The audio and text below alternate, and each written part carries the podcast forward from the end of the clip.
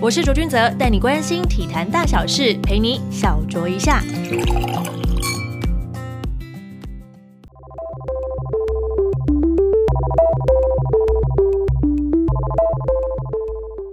拍手，各位！欢迎收看《篮球摸骨》，没有错。今天非常开心呢，邀请到我们的主持人之一的苏一杰之外呢，更邀请到有我们的闪灵杀手画给你看哦，小秋秋哥秋秋，以及我们现在的台原女子篮球队的教练邱奇邱教练。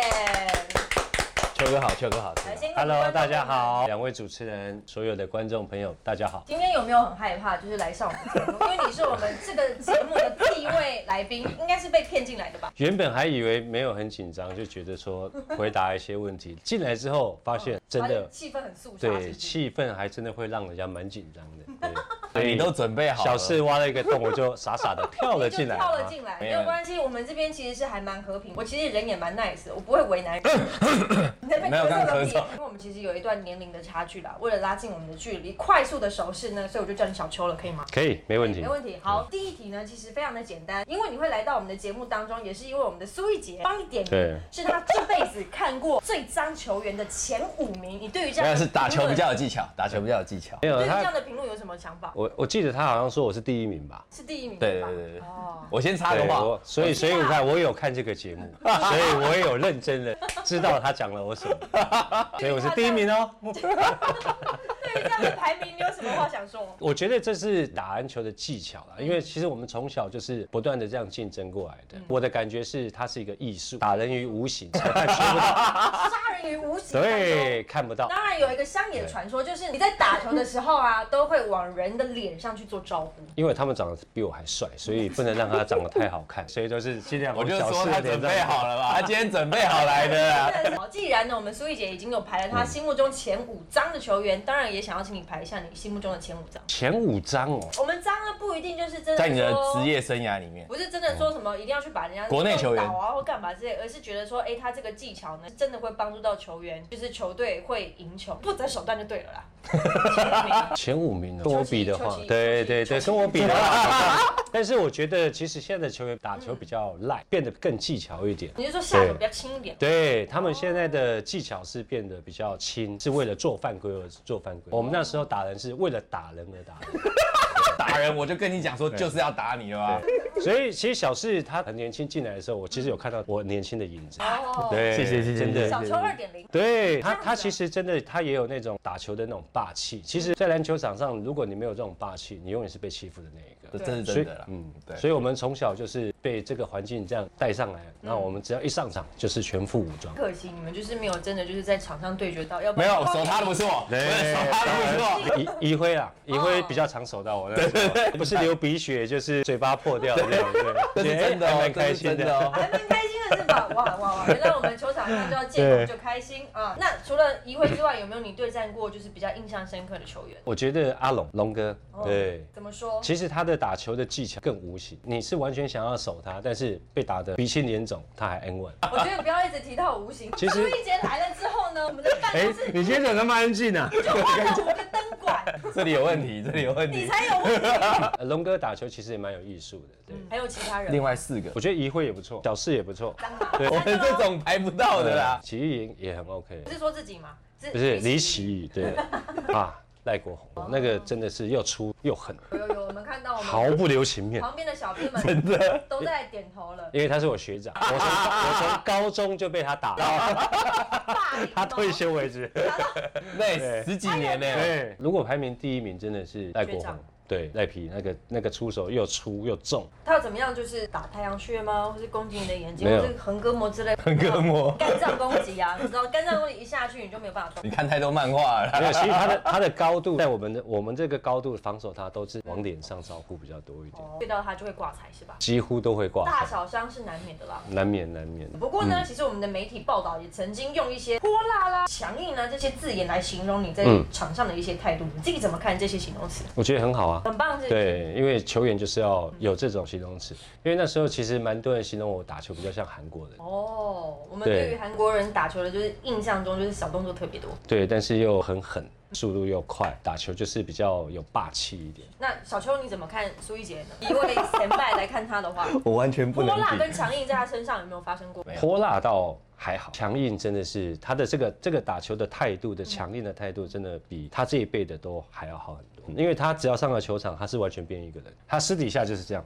管你但妈是妈他嫁给谁？ 对你爸爸是谁，你都不认识哎哇那，打到你妈妈都不认识你这样。绝对不会喊停， 对，小邱，你怎么看到看待就是我们的苏奕杰在球场上就是踢足球这件事情，常常被拿出来讨论？就是一个球员的情绪化情绪而已。但是我也很想做， 哦，对，其实有时候我也很想其实你蛮想要做做，对，但是在不断的加睡入睡 睡觉中会做梦梦到，但是实际上我还没有他那么大大的勇气。没有我比较粗俗，我比较粗俗 比较勇于表现自己。他对他自己情绪的发泄的时候嗯是很当机立断的，而且是非常直接的。我也很欣喜欣赏这种 球员。被传不会是英雄惜英雄的感觉。对，会这样。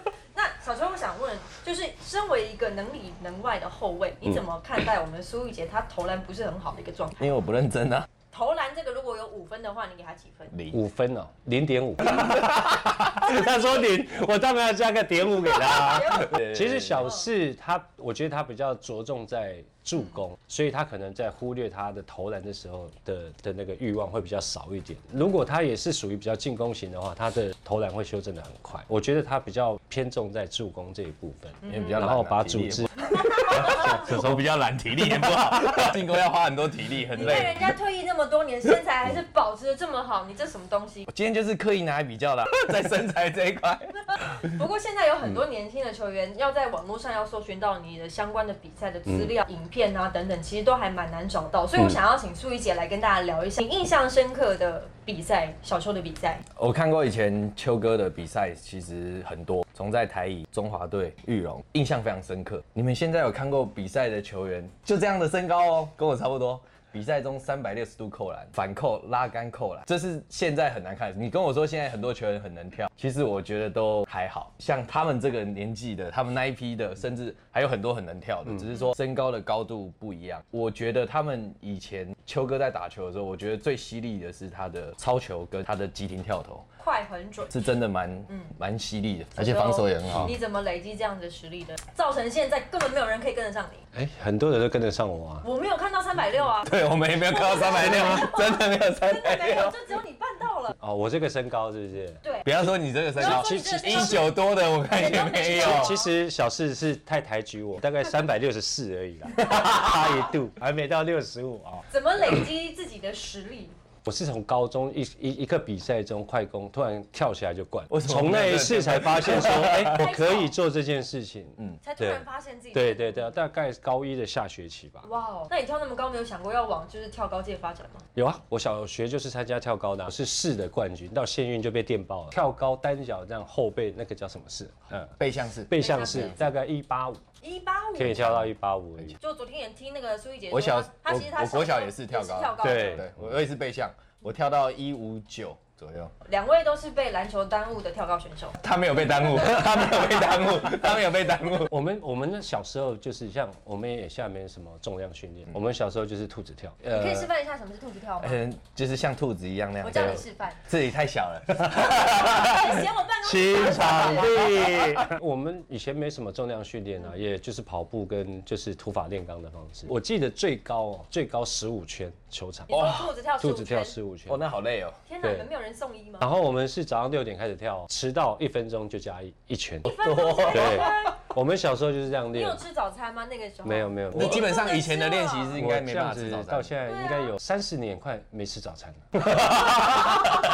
我没有吃早餐的习惯。现在可以坐在这边跟两位也都是前国手这样子聊天，我觉得还蛮不可思议的。但是呢，我有一个疑问，之前已经请苏怡姐解释过，说她嗯为什么要再在三十一、三十二当打之年退休。小邱啊，为什么你要那么快退休？你不到三十岁耶！哎其实我们那时候，我那时候大概三十一哦，呃，我们三连霸嘛，第二年打完之后，我几乎就完全是退了，因为那时候刚好信安跟世渊起来了，那球队的规划就是多去培养年轻人，所以那时候我们的钱老师就说，那你就先把那个位置就让他们多打一点，但是球员真的只要坐久了就变傻了。就变傻这了是真的会，啊这是真的会，真的嗯会。然后变成说我们也不是很有经验嘛，你变成功能性的时候，其实一叫你上去的时候，你是完全没办法反应的。这个我稍微插一下话，就是秋哥一直都打先发的位置，甚至在中华队也是有先发的机会。那所以你突然要他去变成功能性球员或者替补球员的时候，那个是需要时间去适应的。上面有很明显的指示要你就是把那个位置让出来，其实你等于就完完全全等于是穿着球衣的训练员在培养别人，所以是有一定的难度啊。球队用完了所有人，发现比赛已经很难了，然后才会把嗯用到最你最困难的任务交给他。这是苦工吗？没有运动员吗，他可能要你上去得分，对，可是你就要马上能得分，马上有建树，但他还是做到了哦。是他当刚做刚是篮谦球虚员要的，变魔术是不是？等一下，依你在球场上这么强硬的态度，你在当下你有做任何反抗吗？有抗争过，但是其实就是我们那时候就是钱老师，他他觉得我们我们就是照他的安排走，他其实是很有很有规划的吗规划的嘛。因为如果我是当家球星，嗯我被做这样的安排，我就转队了，好不好？那时候我倒没有这个想法，我就觉嗯得哎、诶其实，在玉龙其实还蛮不错的，还蛮开，就像你在对打球还蛮开心的是一样的吗你？就习惯了这样的生嗯，习活。惯那个生活，所以我我三十二岁我就进公关了，我还先进公关哦，对对对对，你先当公关才当教练。对，做了三年之后才转到教练，公关好玩吗？好难 玩，完全不是合不一着窍不通嘛，对。你一下从球员变成公关，而且我刚刚听到一个 bug，就是两位在原本的球队其实待的还蛮开心，但是呢，当球团就提出一些你要变动性的一些要求的嗯时候，你们不太会反抗，是不是因为真的就像你讲的，球员当久会变笨，不是变笨，我们是服从。又不是当兵，其实我也没有，没有其实我也没有说没有反抗，你是有我反抗我我的啊是选择直接退休。我也有离开球队啊，我也有离开嗯球队，中间也是有离开的时候有不愉快啊。小四是比比我还要有个性，对对我我比是嗯较蠢，我比较蠢，我我是比较没他有个真性情性吗，对他真性情。我觉得其实玉龙是比较有一个运作体系嗯的，所以他安排好的时候，其实我们也都很乐意去接受这些事情。 所以没有任何就是什么被黑啊，或者是对哪些就是环境啊不满啊，才因此就是接受这样子的决定。哦，没有，我们倒完全还没好。有其实我们从颜值行长他们的一直安排下来，其实球队比较没有这个被黑或者是什么。嗯这我我我觉得应该是我们左左，我们应该来了解一下说玉龙的篮球的文化大概是怎么样的，可以跟我们大家分享一下。其实他就是比较，就是比较偏向照顾嘛。好的球员或者是对你是比较有规划的话，他就会一步一步让你是可以进入到他的体系里面，这样。就整个集团里面，可能你是员工之一这样子。对对对对，请说，我有疑问，你说当年有信安他们起来，所以你算是交棒，这样也算是 OK，感觉嗯对 OK，因为他们是信安，他们是真的起来。但如果像近年来的玉荣，他们培养了很多的年轻球员，嗯但是说真的并没有那么好，对那如果两个问题，一个是如果是当时的状况是这样，就是其实年轻这辈是起不来的，嗯你还会甘愿退吗？不会，我就喜欢这样直接的答案。如果不是性爱，小球是不会退休的哦。刚好世约那一年隔隔，他其实也越越越来越进步嘛。那你像信安世约，其实他们两个在这个位置上其实就很足够了。那所以那时候也觉得哦，有有点累，能退就早一点退，有其他的规划那更好。不过小邱啊，嗯我想问一下，因为最近啊，其实还蛮多篮球员会攻占一些社会版面，嗯嗯，对，然后会有造成一些像违法的行为。对于这样子的状态呢，以一个前前辈的那种感觉，有没有什么话要对后辈说？我觉得后辈啊，就是要玩也要会打球。对，真的，像我们以前喝到早上六点，玩到早上六点，六点开始跑步，这个能讲吗？边 跑边这个吐，能边讲吗跑 边吐。